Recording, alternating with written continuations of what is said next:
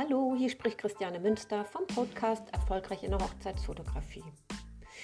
Gerne teile ich mein Wissen und die Herangehensweise über die eigene Arbeit als Hochzeitsfotografin. Ich nehme euch also gerne ein Stück weit mit und hoffe, ihr seid inspiriert und fühlt euch animiert, einige der Inhalte nachzumachen oder auch einfach zu hinterfragen. Ähm, ich freue mich auf euch und bis gleich in der nächsten Folge. Feierst du deine Unzulänglichkeit? Niemand ist unfehlbar und du solltest es auch nicht anstreben.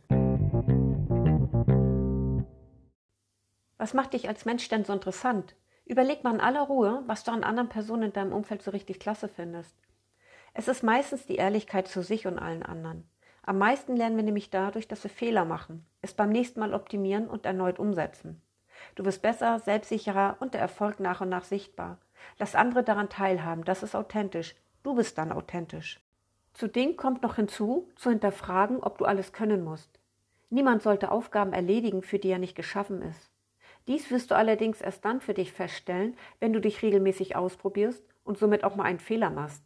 Wenn du für dich deine Erfahrung gesammelt hast, kannst du somit zu deinem eigenen Glück beitragen.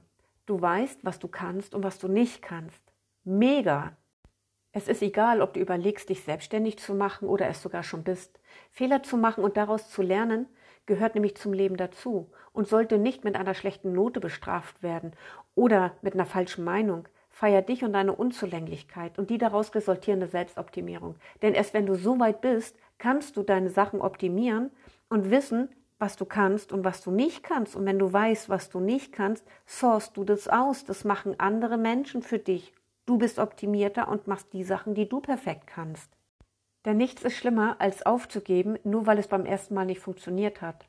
Ich weiß, das Ganze klingt immer wieder ein bisschen abgedroschen, doch ändert es nichts an der Tatsache, dass es genau so ist.